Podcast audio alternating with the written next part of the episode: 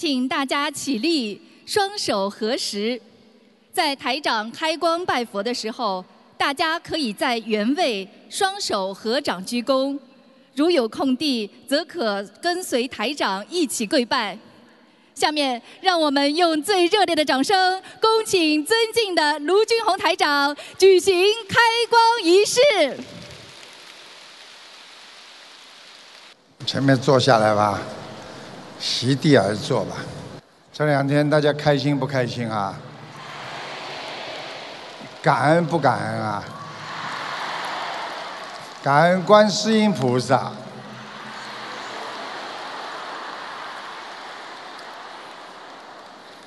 大家记住啊，开光呢，不是师父给菩萨开光，是师父替你们把菩萨的佛光注入到瓷像当中，这叫开光。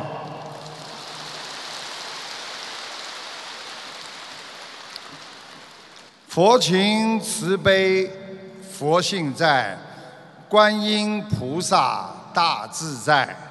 闻思修为深如海，一朝觉悟脱苦海。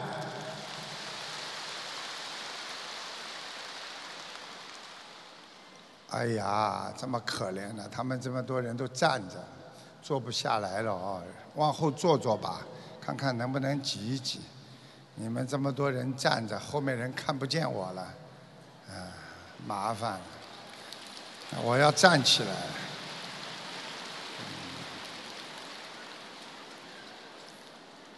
那个感恩大慈大悲救苦救难广大灵感观世音菩萨，感恩十方三世一切诸佛菩萨龙天护法，感恩各位嘉宾法师和来自世界各国的佛友们义工们，大家晚上好。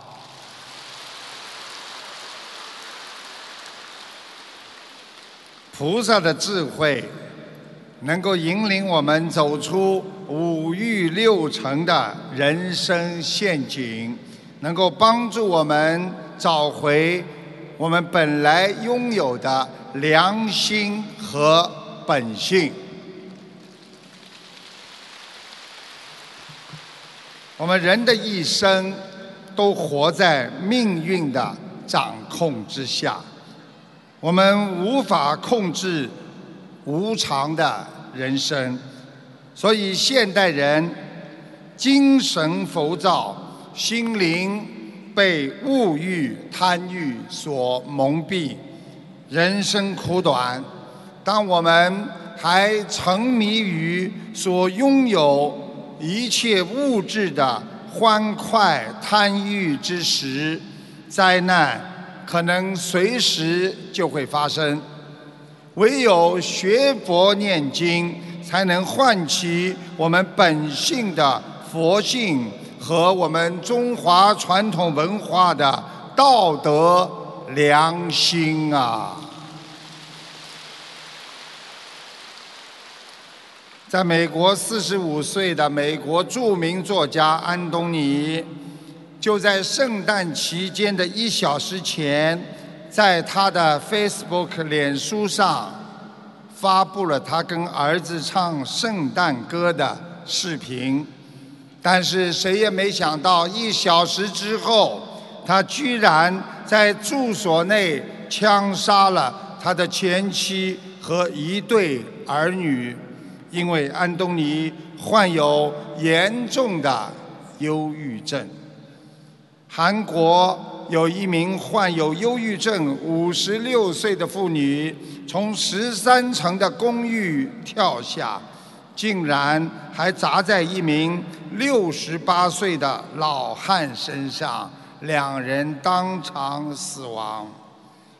有一位十七岁的香港中学生，因为担心学业和生活的不开心，居然。开了窗户就直接跳楼自杀，人生苦空无常，我们今天所拥有的可能瞬间就化为乌有。所以学佛净化心灵，修身养性，念经可以改变你的命运，离苦得乐呀。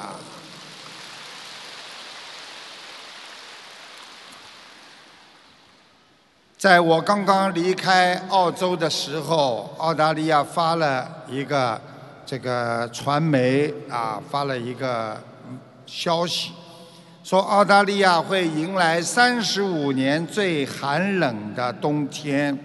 今天澳媒又发出了一个重磅的消息，说五十年一遇的流感即将来袭击。在二零一七年，流感致澳大利亚一千一百名患上流感的澳洲人死亡。科学家预计，在未来两百天内，会夺取全球范围三千万人的生命。在最近一段时间，流感可以说是吸引了众人的。眼球，美国有一系列流感的小新闻，在某一个州，小小的一场流感竟夺走了上万个人的生命。所以在现实生活当中，我们生活在无常世界，我们终日烦恼，实际上并不是。我们自身遭遇了太多的不幸，有的是自然的，而有的是起源于烦恼者的内心世界。所以，当每一个人在内心烦恼降临的时候，我们不要怨天尤人，也不要自暴自弃，要学会。给自己的心灵要解脱，从心理上调整自己，避免烦恼，不要把烦恼长期的放在你的心里，因为你心态的变化，心灵的肮脏会变成你的心灵的业障吗。在一次宴会上，Mark Twain 和一位女士对坐。出于礼貌，Mark Twain 对这位女士说了一声：“您真漂亮。”那位女士却不领情、不屑一顾的高傲的回答说：“先生，可惜我无法用同样的语言来。”赞美你，马克吐温非常婉转平和地说：“啊，这位女士没有关系，你也可以像我一样说一句谎话就可以了。”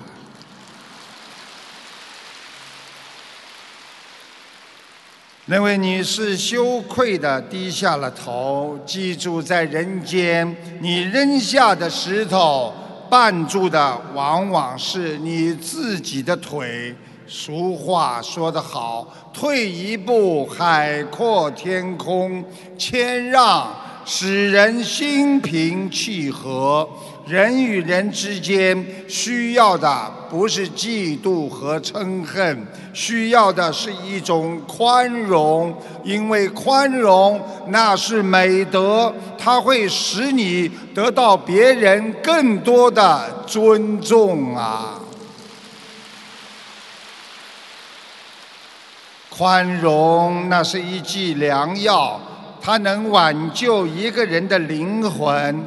宽容就像一盏明灯，它能够在黑暗中放射着佛性的慈悲，照亮我们每一个人的心灵啊！有一次，正在云游宣扬佛法的汉山大师，他迷了路，他不知道走了多久。才在黑暗的夜空见到一盏灯火。他定眼一看，哎呀，太好了，原来是一户人家。他立刻兴奋地奔上前去求借宿一晚。这个屋主开了门，见他要提出借宿一晚，就跟他说：“我家又不是旅店。”汉山大师笑着说道：“我只要问你三个问题，就足可以证明这个屋子不是旅店，就是旅店。啊，就是说我问你三个问题。”那个人说：“我不信，如果你能说服我，我就让你进门。”好啊，汉山大师跟他讲：“在你以前。”谁住在这里？我的父亲。在令尊之前，又是谁当的这个房子的主人？我的祖父。如果这位施主过世，他又是谁的呢？呃，我的儿子。这就不结了吗？汉山大师笑道：“你不过也是暂时居住在这里，也像我一样，都是人生的旅客呀。”汉山大师当晚就在他的家里舒舒服服的睡了一个晚上。对于生活而言，我们每个人都是人生的旅客。只有珍惜你的现在，才能拥有人生最大的收获。把握住当下的拥有，你才会感到什么叫知足，什么叫珍惜和拥有，你才能知道什么叫真正的快乐。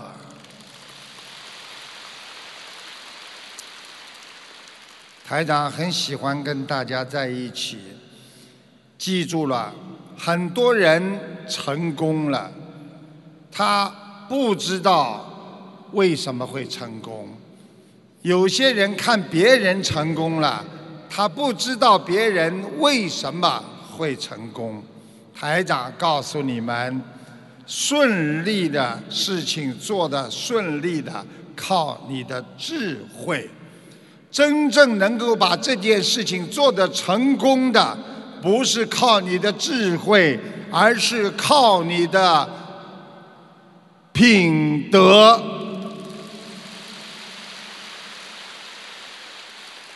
所以，顺利靠智，成功靠德。我们学佛人要常怀。宽容之心，慈悲的对人，不要计较一时的得失，懂得利益他人，才能收获善缘的未来呀。昨天台长跟你们讲了很多好听的，今天我要拿出更好听的来告诉你们。你们很多人都说我要福气，我要福禄寿的禄，那就是官；我要活得长是寿；我要身体健康；我要意识越来越有修养；我要心好，心能啊这个好养得好；我要财，我要家，我要朋友，我要德，而这些都是靠。很多很多你的福德和你的智慧来完成的，台长告诉你们，好好的记住了。忍耐的人他能够养福气，忠诚的人能够养禄，就是官。快乐的人能养寿，活动的人能养你的身体。博学的人能够养你的事，就是意识；禅静的人能养你的心；勤劳的人能养你的财，慈爱的人能养你的家，包容的人能养朋友，而善良的人就能养你的德呀。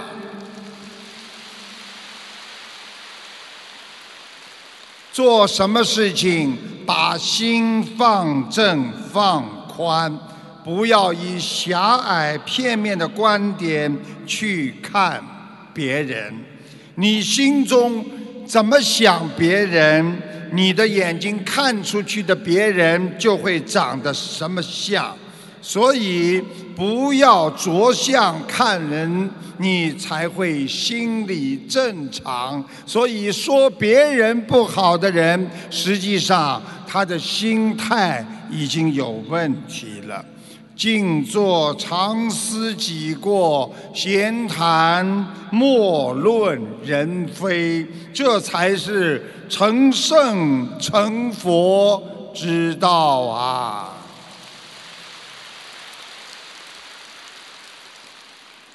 有一个野猪和马一起吃草，大家知道野猪很坏。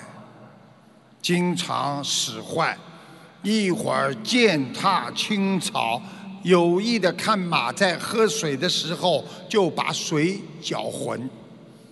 这个马十分的恼怒，一心想报复，但是他又治不了野猪，他就去请猎人帮忙。猎人说：“除非我要把你头上套上辔头。”你让我骑，我才能去制服这个野猪。马报复心切，答应了猎人的要求。猎人骑上马，打败了野猪，随后就把马牵回去，拴在马槽边上。从此，这匹马失去了自由。你如果不能够忍耐别人，你就会给自己带来不幸。我们每天看人不顺眼，和别人比较，会增加你的嗔恨心。有一些人为了一些人间的名利，被钱财控制，被名誉牵挂。犹如我们很多人为了买一幢房子贷款，使自己成为终生的房奴，终生在还债之中啊！其实我们人很傻，我们每一天都在寻找自己心中的对立面。在生活当中，会为自己找一个假想的敌人。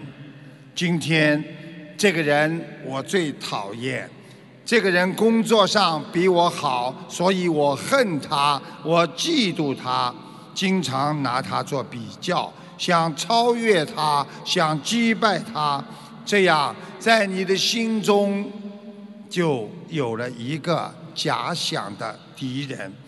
然而，你没有想到，就是这么一个假想的敌人，就在你的心中有了挂碍和业障啊！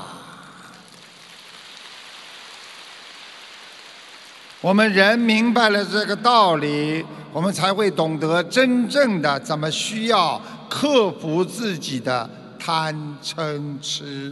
有时候，我们最可怕的敌人是自己想象出来的那种障碍。心中有敌人，你会越想越害怕，越想越难过。这个敌人是不是你们自己想象出来的？认为人没有坚定的自信和顽强的毅力。所以才会怕别人超过自己，因为我们没有坚定的信心，所以才会被别人所打败。因为这是害怕心理所引起的。所以精进学佛，精进修心，每天与菩萨在一起，每天与善良的佛友在一起，你充满着信心，充满着慈悲，让你在人间所向披靡，用慈悲心战胜人间一切烦恼。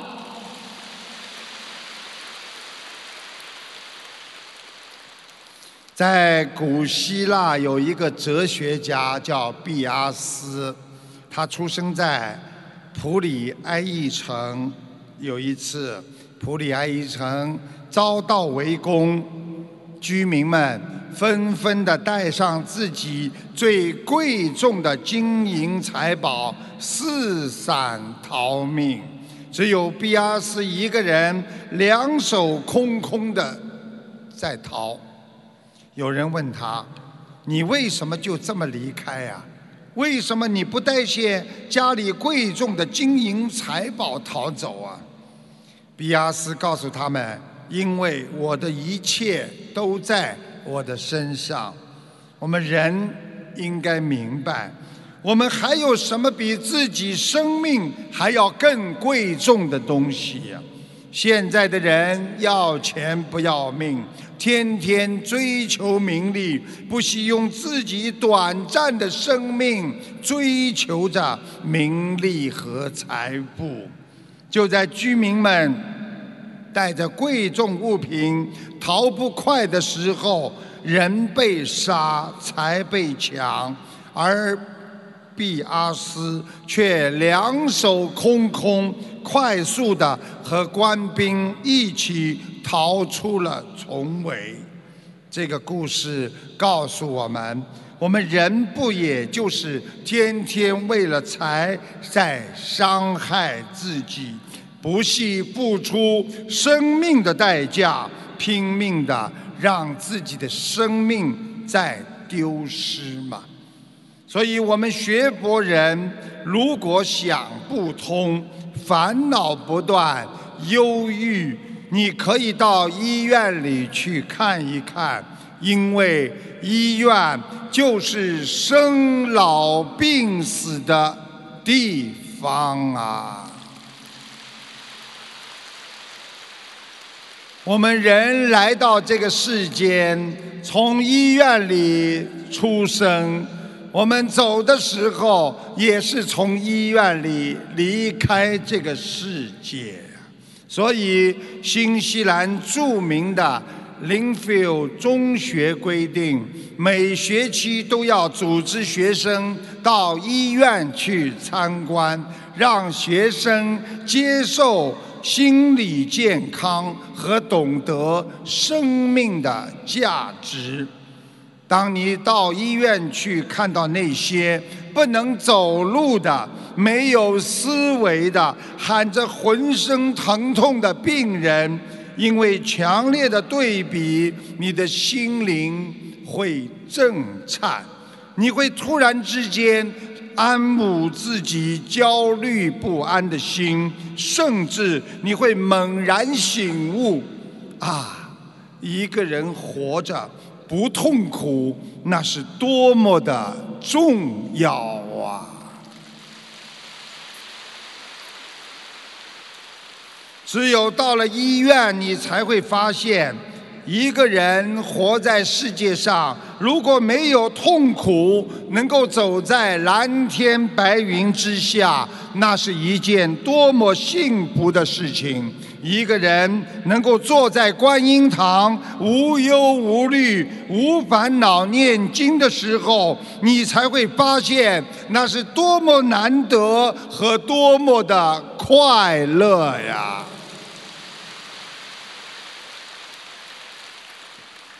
在医院，你才会明白，和自己的健康相比，人生没有什么放不下的。因为人间唯一的财富就是你的生命。当生命结束的时候，人间没有名利，没有金钱，没有荣誉可言。如果我们的生命仅仅是为了一日三餐，我们就会像动物一样的活着，那才是我们人痛苦的根源呐、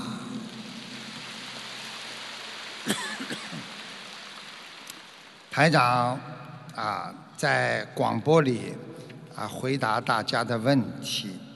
啊，有一个啊听众，他台长看出他胆子小，前怕狼后怕虎，不肯付出，肠胃不好，腰椎不好，脚不好，抽筋，手发麻，记性不好，还指出他年轻时候欠下的情债。而且看出那个男的身高比他高一点点，现在生病了。听众确认对方已经得了癌症，请大家听一下录音，谢谢大家。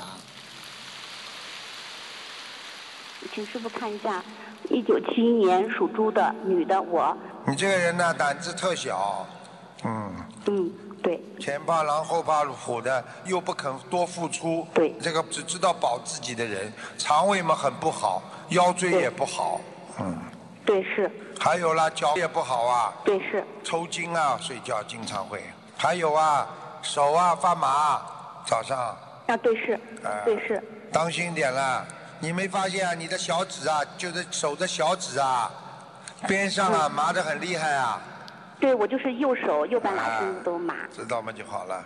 血管有点堵塞啊，腰椎不好，血管堵塞，对。血供应不上来，所以经常贪睡、昏睡，对对是，念念经就要睡觉，大脑血液供氧不足。嗯嗯嗯，好了，掉头发，对是，记性不好，是是。是，连耳朵都有点耳鸣。对是，现在要懂了，年轻的时候感情上也是有点小问题的。啊明白，啊，长得比较好看一点嘛，这这太活跃了，听不懂啊。小鸟依人了，趁情在啦，嗯嗯明白，我都看到了。你已经长得不高了，找了那个男的跟你差不多高，那个时候有一个、嗯我们我们已经离婚了，离婚了是吧？了？跟你差不多高啦，高一点点比你。对，啊，好啦这个男的现在现在有点有点病啊，现在我从你的这个图腾上我能够看到他那个样子，蛮可怜的。啊，我不知道师傅说的是我前男友还是指的是我前夫，长了比你高一点点的那个，鼻子还小一点的，哦，那个那个好像得癌症了，啊，可怜呀！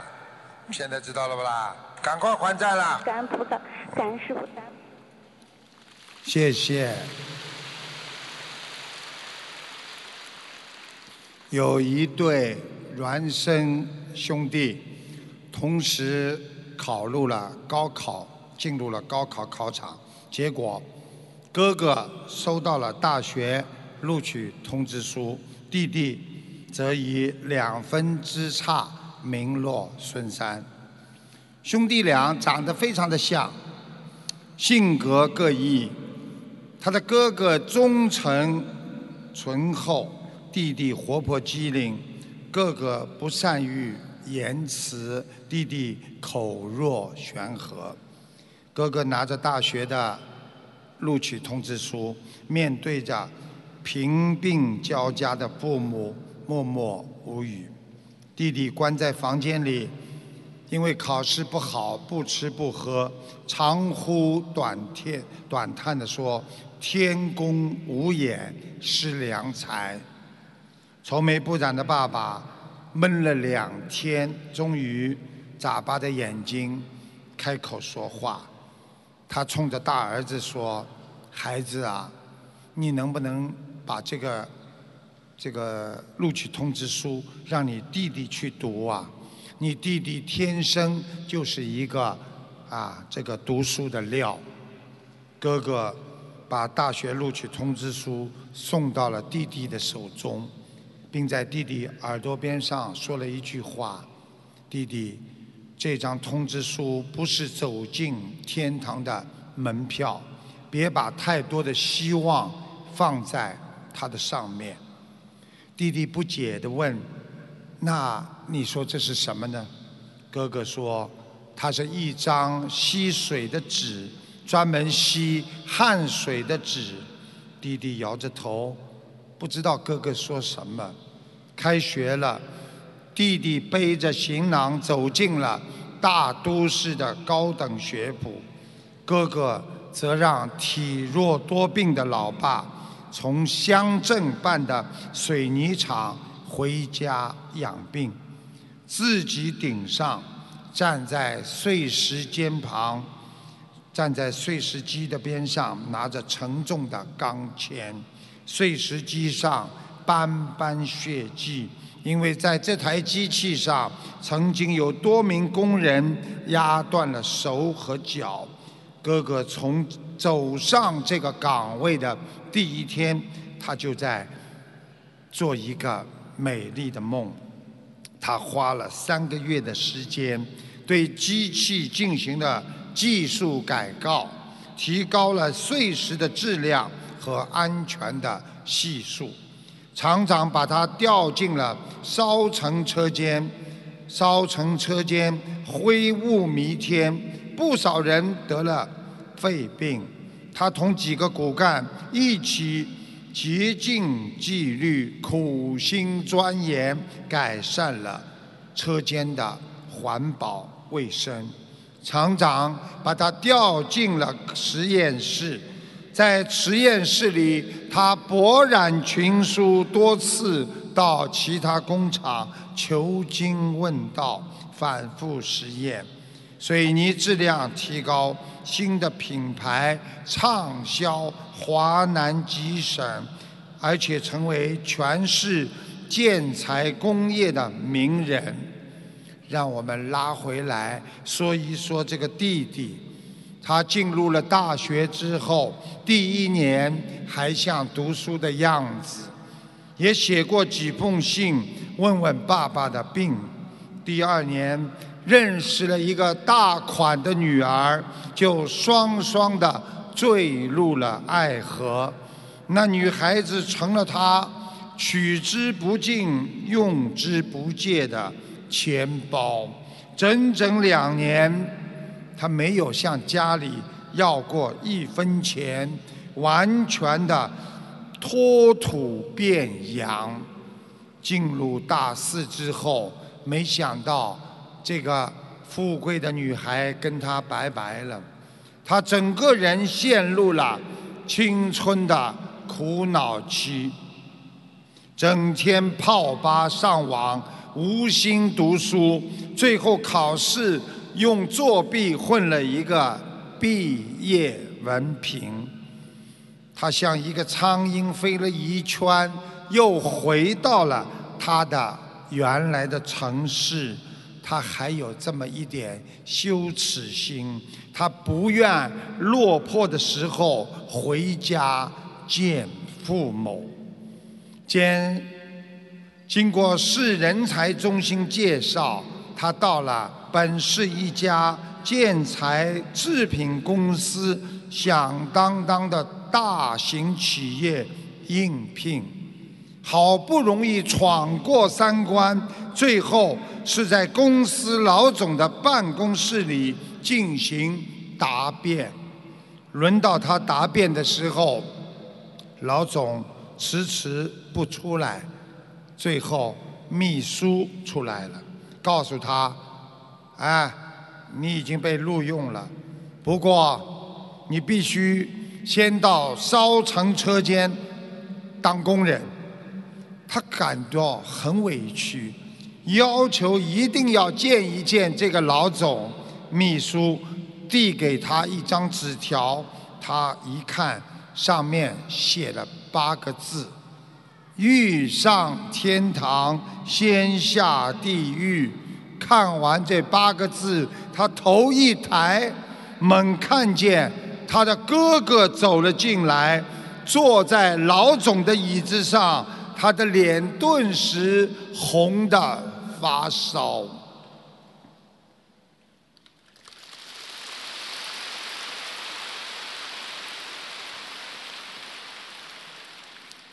即使我们走在通往学佛的路。也不代表我们一定能够去到极乐。不要总是幻想可以轻易的实现自己的目标。因为我们很多时候的努力还要加上缘分才能成功。所以从这个故事就是告诉大家。不一定你读了大学就能成功，走向西方净土的路，都是在我们的心灵地狱般的苦难当中磨练而成的。不吃苦哪来的甜呐？学佛人也是这样，每天守戒。精进不懈怠，每天许愿，万事如愿；每天学佛，定能成佛。记住台长的话。喜欢付出的人，福报会越来越多；喜欢感恩别人的人，顺利就会越来越多；喜欢帮助别人的人，贵人就越来越多；喜欢抱怨的人，烦恼就会越来越多。喜欢知足的人，快乐就会越来越多；喜欢逃避的人，失败会越来越多；喜欢分享的人，朋友会越来越多；喜欢生气的人，疾病就越来越多。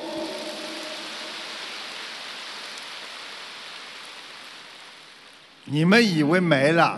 还有呢。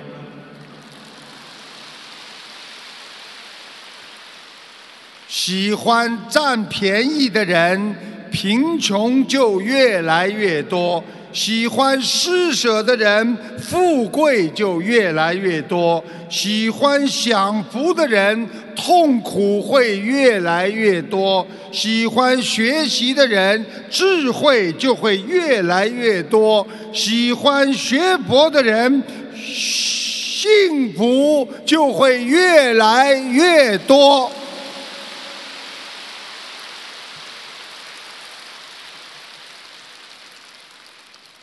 你们知道，你们鼓掌就是通气，鼓掌就会开心哦。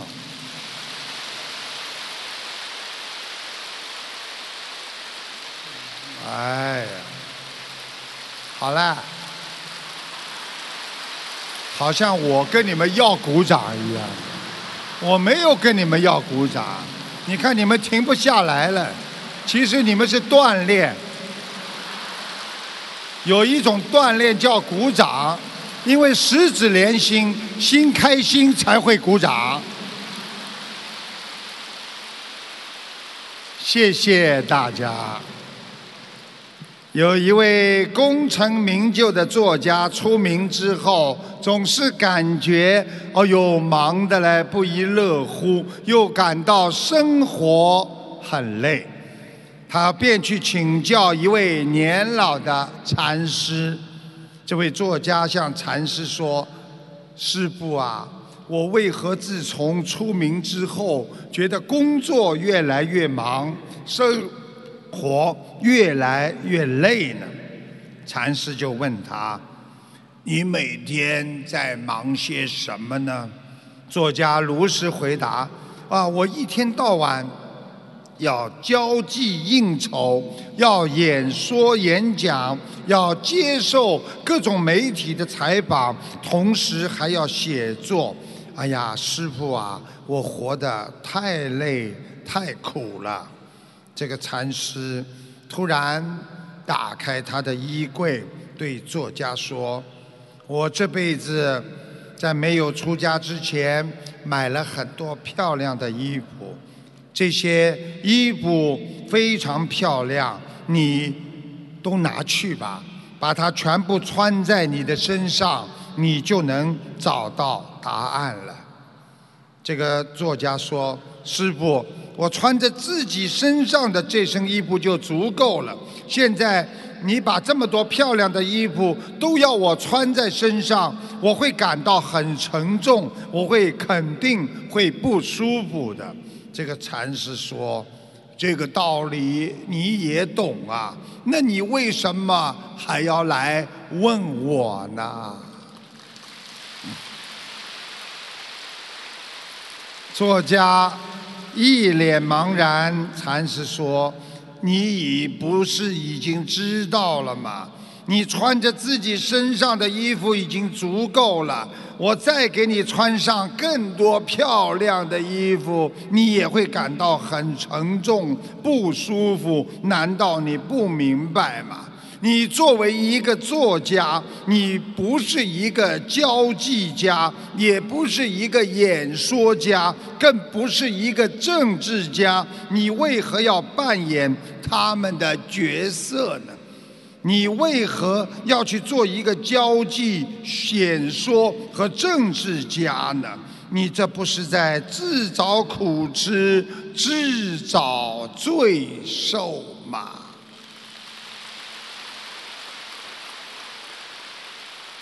台长告诉大家，每一个人都只能追求属于自己的东西，做自己力所能及的事情，才能得到真正的快乐和幸福，他的人生才会轻松愉快呀。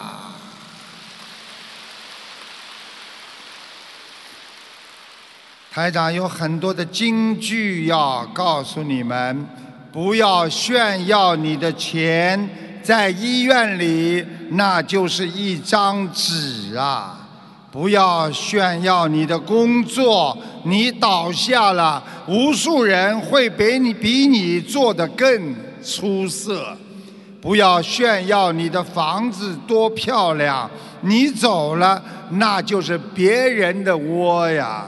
不要炫耀你的车，你离开了，钥匙就到别人的手里了。你唯一可以拥有的是你的健康和你的生命。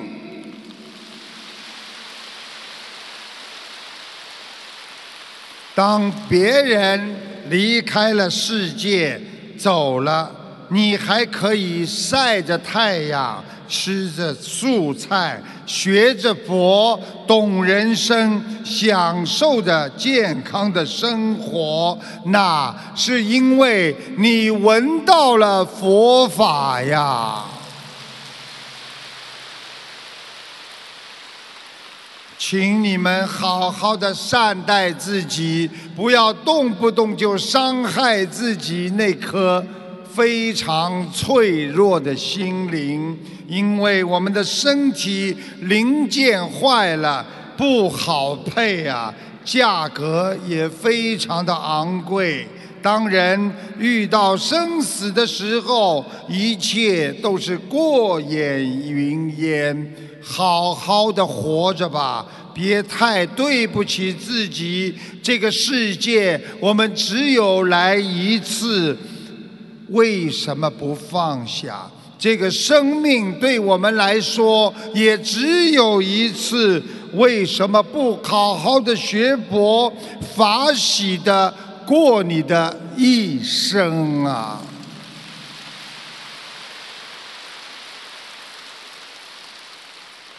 人余下的日子不多，好好心疼自己的身体，好好在乎自己的慧命。别把自己折磨，别让自己难过。记住了四个字，你会过好生命当中的每一天。大家跟我一起讲这四个字：慈悲喜舍。谢谢你们的鼓励，本来我忘记了。那是不可能的。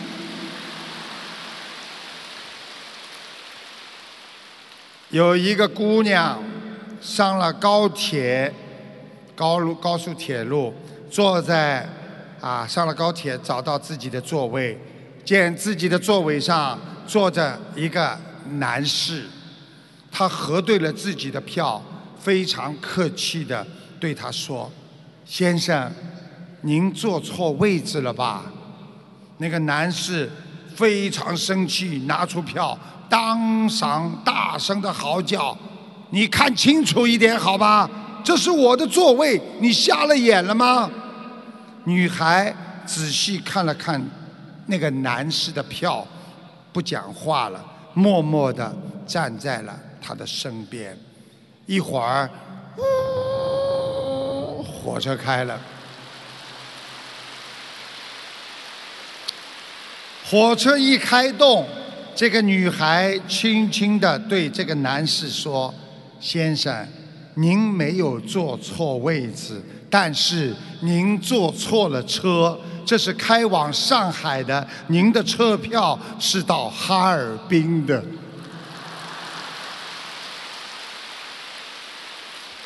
有一种忍让，那叫让你后悔的忍让。如果每一个人嚎叫都能解决问题，驴早就统治了整个世界。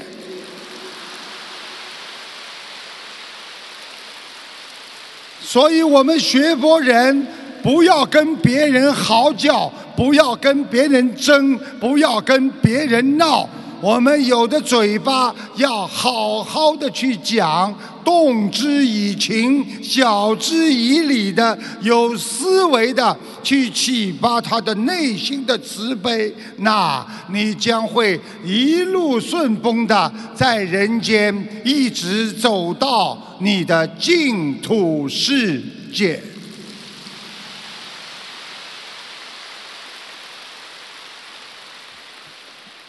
哎呀，开心不啦？开心，待会儿还要让你们笑，啊，笑一笑，少一少，啊，笑一笑，十年少。你们笑到现在都找不到。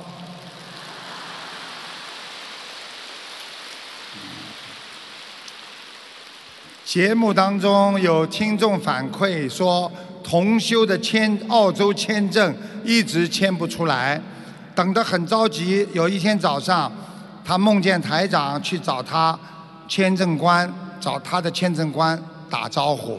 他梦见了，他醒来之后知道台长点化他，跟签证官有冤结。他刚刚烧了七张化冤结的小房子，一个小时之后。签证就出来了，请大家听一下录音，谢谢大家。呃，上次同修澳洲签证送进去，一直没有签出来嘛，就等得很着急的。后来师傅也说加持过了，然后有一天早上，他就梦到师傅去找他的那个签证官，师傅就对签证官说。说你压着他的不办，批后面的师傅说没，你这样做没有意思的呀。然后后来同修醒后就知道是师傅点化，他跟签证官有冤结，就画了七张化解冤结的小房子。下午四点钟送完之后，呃五点钟签证就出来了。同学非常感恩师傅，才去帮同学打招呼。你现在知道了吧？你缘分到了嘛，师傅帮你跑一次，问题也不大的。是是是，明白了，感恩师傅。谢谢，千万不要一天到晚来找我。有一位武术大师隐居在山林当中，很多人都知道他名声很响，人们都千里迢迢的来找他，想跟他学些武术方面的精华。他们到达深山的时候，一看见这么一位大师，在山谷里挑的水，而且看他挑的水不多，两只木桶里的水都没有装满。按照他们的想象，武术大师应该挑的两桶满满的大缸的水。他们不解地问：“大师，你为什么木桶没有把水挑满呢？”大师说：“挑水之道，并不在于挑多挑少，而是在于挑的够用，一昧的去贪多，适得其反。很多人不懂，大师从他们当中拉了一个人来，你拿这个桶到下面去挑两桶水上来。那个人挑得非常的吃力，摇摇晃晃，没走几步就跌倒在地，水都洒了，那个人的膝盖也摔破了。大师说：“水洒了，你岂不是还得重新再来一桶啊？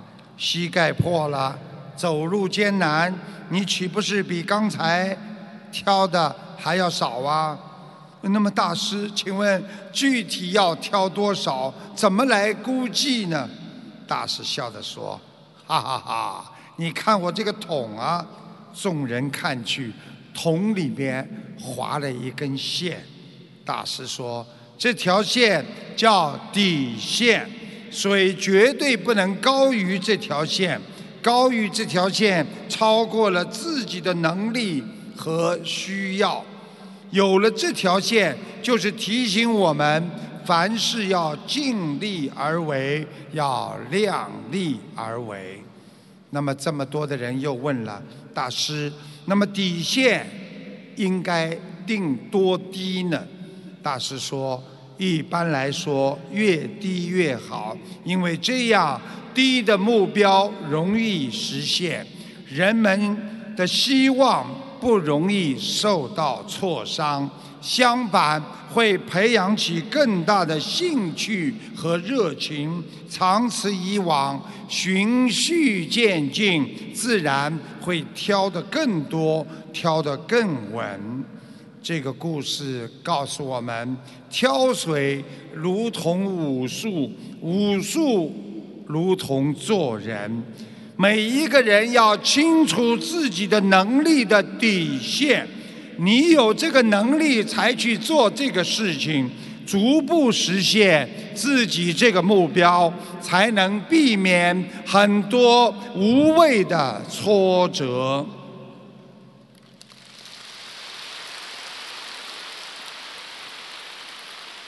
你们每个人都想幸福，把自己幸福的底线放得低低的，使你很快就能实现。很快就能越过，这样你就会知足常乐，幸福常在。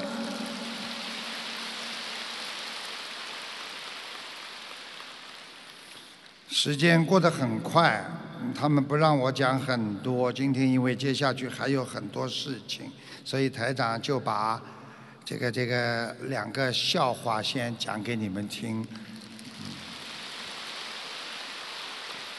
如果你们第一个不笑，那我第二个就不讲了。如果你们第一个还笑，那我第二个就继续讲。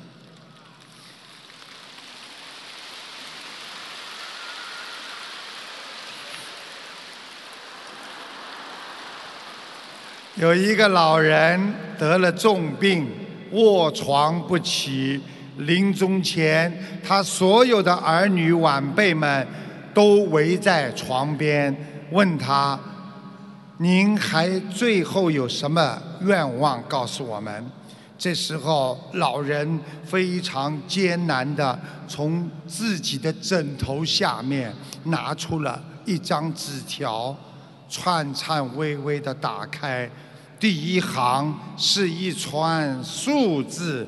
第二行是一串数字和字母，边上所有的晚辈显得非常惊喜的表情。哎呀，老人一定有暗藏的财富啊！这个时候，老人说了：“我有一个农场。”我还有一个牧场，我还有一个停车场。孩子们一听，惊喜无比，没想到这个老人家还有这么多宝贝。老人家继续吃力地说：“ 这个是我的 QQ 号和密码。”我死后，请你们记得每天帮我打理 QQ 农场、QQ 牧场、QQ 停车场。刚讲完，咕咚，走了。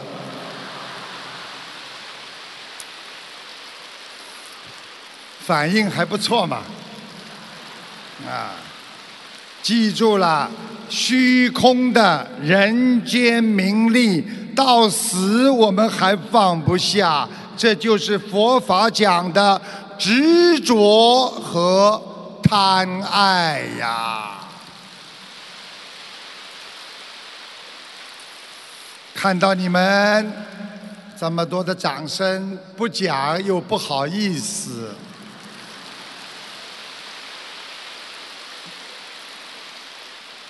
仔细听啊，第二个很有意思啊，要看到听到最后啊，一个猎人上山去打猎，遇到一只老虎，哇！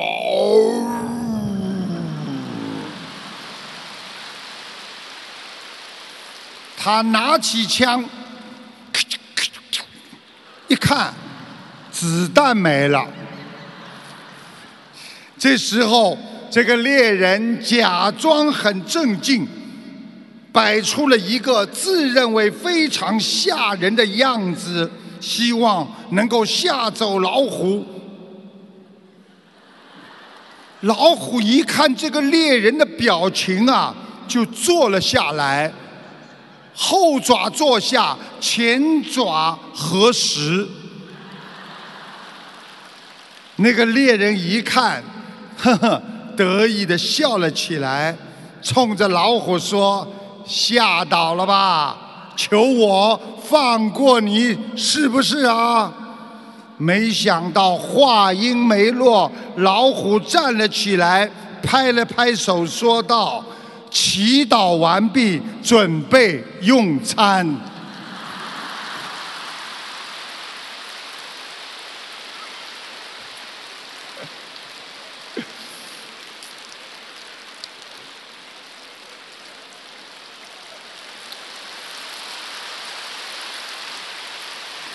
所以呀，做人呐，要记住，不要低估别人。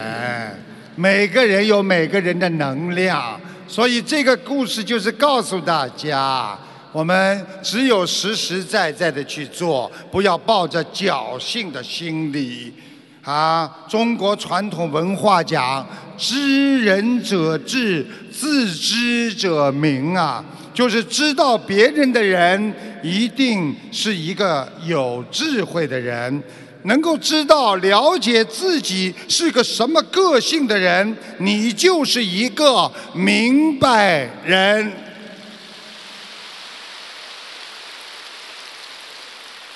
好好的管住你们的语言，不造口业，彻底的了解自己，巩固自己的优点，改正自己的缺点。台长告诉大家一句金玉良言：在人间的选择，不是你做和不做的问题，因为做你也不一定会成功。但是如果你不做，你这一辈子就没有。成功的可能。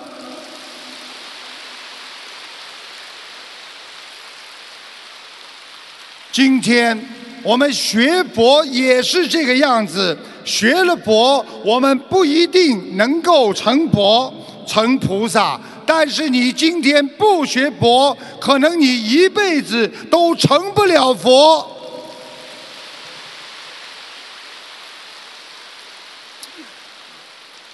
谢谢大家，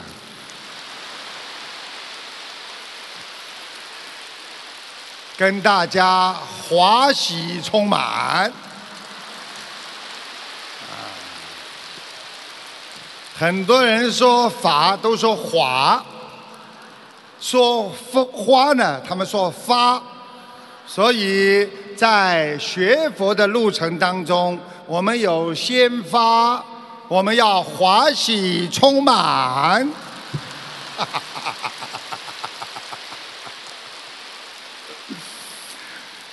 天天以后，自自己每个人都想好了，五十年之后，我们这些人大概几乎都没几个剩下来的。我希望五十年之后，大家在天上能够跟台长天天在一起，这么开会。